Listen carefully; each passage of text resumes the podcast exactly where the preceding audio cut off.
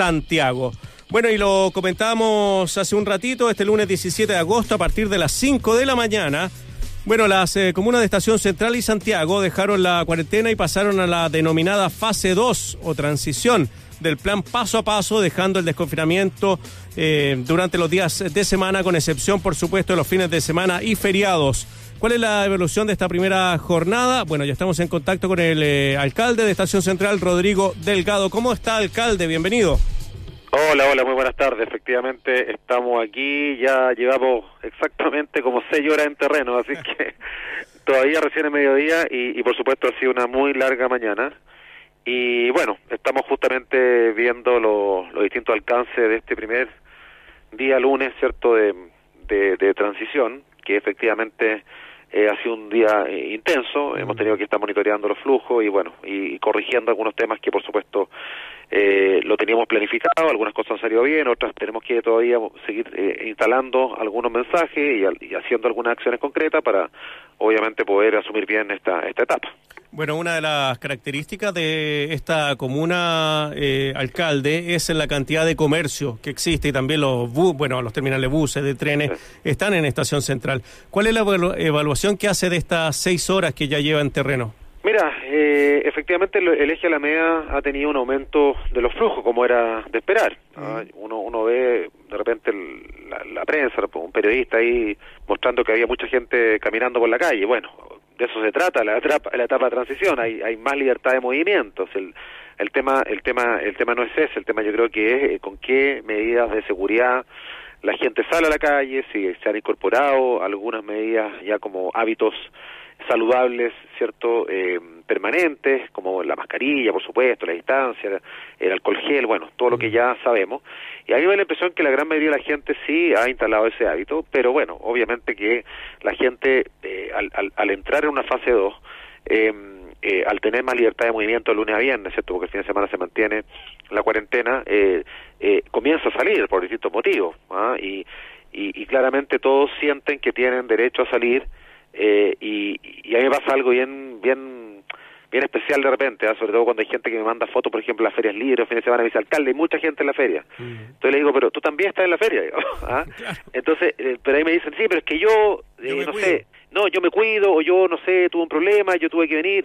Bueno, pero si le pregunto a cada una de esas personas, todos van a decir lo mismo. Entonces, al final también, un poquito más de solidaridad, lo que estamos viendo ahí en el barrio MEX, ¿cierto?, de Santiago Centro también, da cuenta un poco de aquello. O sea, si tú le preguntas a cada una de esas personas, porque recién estaba, mientras esperaba el llamado a usted, estaba viendo ahí una, una, una, una, imagen en vivo y apareció una señora a decir esto está desbandado, qué sé yo, pero la señora también estaba ahí, digamos. Entonces, eh, pasa algo bien, bien curioso desde el punto de vista sociológico, que eh, todos sienten que ellos, cada uno, tiene derecho a salir, a ocupar un espacio público o a ir a un comercio, pero el resto no yo puedo, el resto no puede.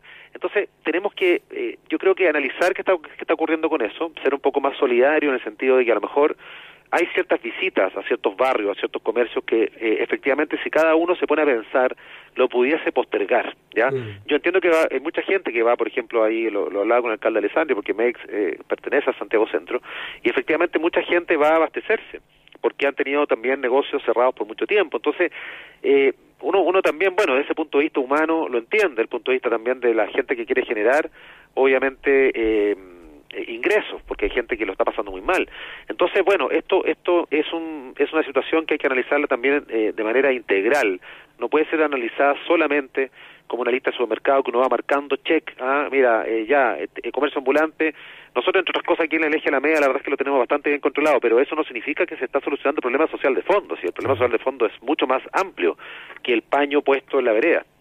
Y eso es lo que tenemos que entender, que esta pandemia ha dejado en evidencia justamente eh, problemáticas sociales, inequidades territoriales, cierto económica, hoy día también el desempleo eh, está también bastante disparado y eso va a generar una presión por, por, por, por, por, ejercer comercios informales de todo tipo, lo vemos en las ferias libres también. Bueno, es un análisis bien complejo, pero en lo concreto hoy día, por lo menos nosotros logramos diferir la apertura de los centros comerciales eh, el, el, el, los dos, dos de cadena más grandes y el Persa Estación no están abriendo inmediatamente el día lunes, cosa que nos ha ayudado bastante, pero también tenemos que prepararnos para cuando ellos abran, porque si no vamos a ver cómo se repiten también estas imágenes y por supuesto tampoco es lo que queremos.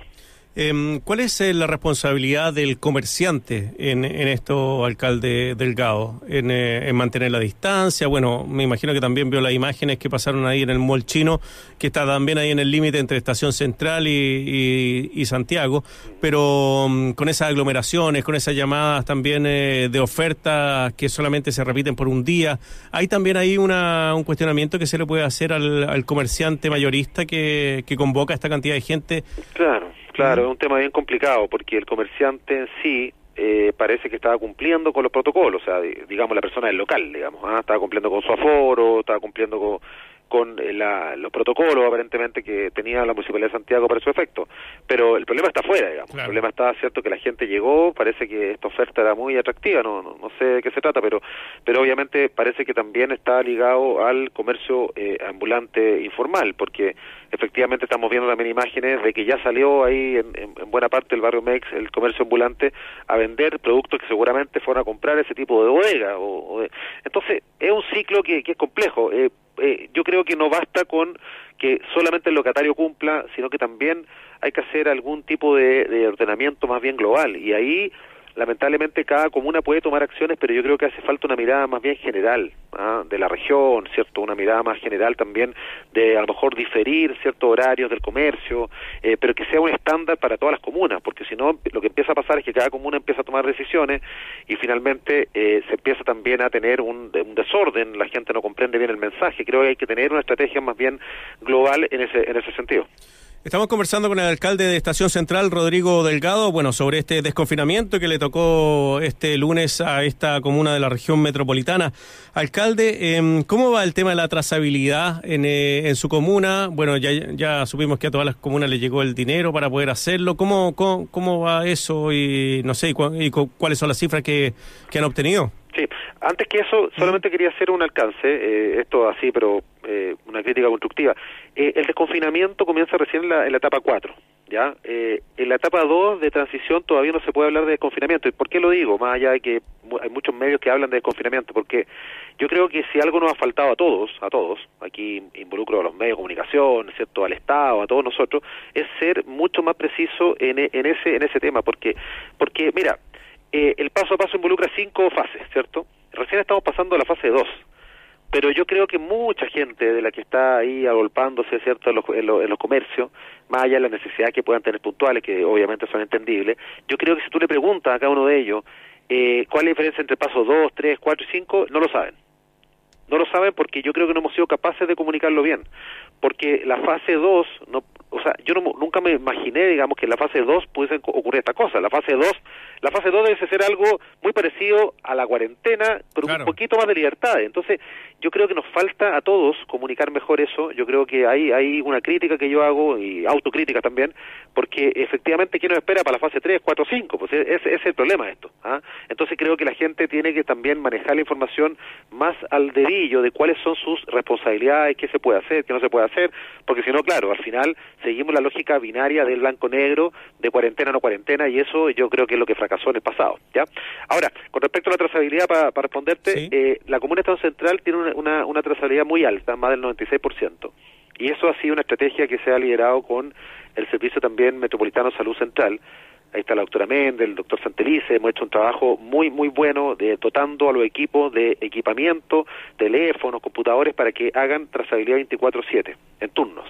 Y eso ha ayudado muchísimo a tener los números que tenemos, porque eh, es de los números más altos de, Chile, eh, la trazabilidad que, estamos teniendo, junto con el testeo. Ayer comenzamos con un testeo grupal que se llama Pooling Test, que son seis personas que se testean, va todo al mismo tubo, por así decirlo, eh, y eso se hace un resultado general. Entonces, ayer comenzamos, por ejemplo, con las personas que atienden en el comercio, las carnicerías, los minimarques, la comida rápida, para testear a todas las personas que trabajan en esos locales, y si sale obviamente negativo, bueno, nos ahorramos tiempo y, recursos en, hacer análisis generales y particulares para poder justamente entregar más rápido también los resultados. Así que eh, esos testeos se pueden hacer una vez que uno tiene eh, positividad baja. La Comuna Central tiene una positividad de un 3% bastante bajo, así que podemos seguir ahí. Ahora, llegamos llegamos a la fase 2 porque porque tenemos buenos números y si tenemos buenos números algo estaremos haciendo bien y hay que reforzar eso y corregir obviamente lo que estamos viendo hoy día cierto que es lamentablemente las aglomeraciones cierto y la gente prácticamente yo creo que mucha gente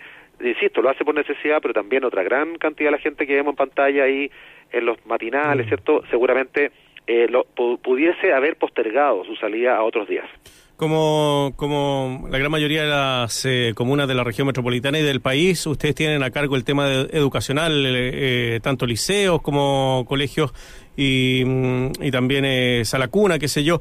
Eh, ¿cómo, están, ¿Cómo está viendo eso, alcalde, el tema de vuelta de clases? Acá en el campus de la universidad está cerrado, no, no hay todavía para cuándo volver a, clases, por lo menos presenciales. ¿Cómo, cómo está analizando usted el, el tema de la vuelta a clases de, para este año? Sí, yo lo he dicho, lo dije hace dos meses, muchos me encontraron un poquito exagerado, que yo dije que era muy difícil volver a clases presenciales durante el 2020. Eh, y lo digo con mucha pena, ¿eh? porque también hablo como padre, al ver a, mis hijos que son pequeños, que obviamente eh, se han perdido mucho mucho tiempo en socializar, en compartir, esas cosas son irreemplazables, ¿cierto? Más allá de que hoy día existen tecnología, que además tampoco están disponibles para todo el mundo, sino que obviamente también la inequidad territorial y social que antes se había reflejado en el aula presencial, hoy día se ha exacerbado en el aula virtual, lamentablemente, ¿cierto? Por los recursos de la familia, por la conectividad. Entonces, eh, yo creo que es muy difícil porque este año no vamos a tener vacuna, punto uno. Segundo, los anticuerpos, ya se descartó que los anticuerpos fueran un factor relevante porque antiguamente se pensaba que a lo mejor las la familias que se contagiaban generaban anticuerpos por un mm. buen tiempo y pudiesen haber vuelto, por ejemplo, esas familias a clase, ¿cierto? Pero eso fue descartado. Y lo tercero, el protocolo. No es lo mismo el protocolo en un colegio caro, el sector oriente, que tiene recursos, que puede echar mano a su espalda, que un colegio particular subvencionado de acá, de central o municipal, o de eh, la comuna, no sé, rural, de María Pinto, ¿cierto? El Monte, etcétera. Son protocolos que, que deben ser muy rigurosos y, y, y un niño de una comuna popular debe tener la misma garantía de un niño de, la, de una comuna, ¿cierto?, eh, acomodada. Entonces, creo que por todos esos factores es muy difícil volver este año, pero eso no significa cerrar el año. Yo ahí no concuerdo con mis colegas que dicen cerrar el año. Yo digo, sigamos avanzando en educación a distancia, eh, fortalezcamos los, eh, la herramienta, la plataforma para hacerlo bien, hagamos, hagamos, hagamos un plan nacional de educación a distancia, se lo hemos propuesto al ministro, estamos trabajando. ¿Por qué? Porque más allá de la vacuna, yo creo que la educación a distancia va a ser una muy buena herramienta que va a coayudar el día de mañana, ¿cierto?, a alumnos que a lo mejor eh, no puedan asistir presencialmente a clase, eh, yo creo que va a ser siempre una herramienta que ya llegó para quedarse, más allá de las clases presenciales. Entonces, este es un año que ha sido duro, duro, va a tener secuelas importantes en todos los aspectos de nuestras vidas. Pero bueno, tratemos de, hacerlo un poco más llevadero justamente para, para nuestros niños. Bueno, alcalde Rodrigo Delgado, alcalde de Estación Central, conversando con nosotros acá en eh, Radio USACH. Un abrazo grande, Rodrigo, que le vaya muy bien. Muchas gracias. Gracias, buenas tardes. Chao. Hasta luego.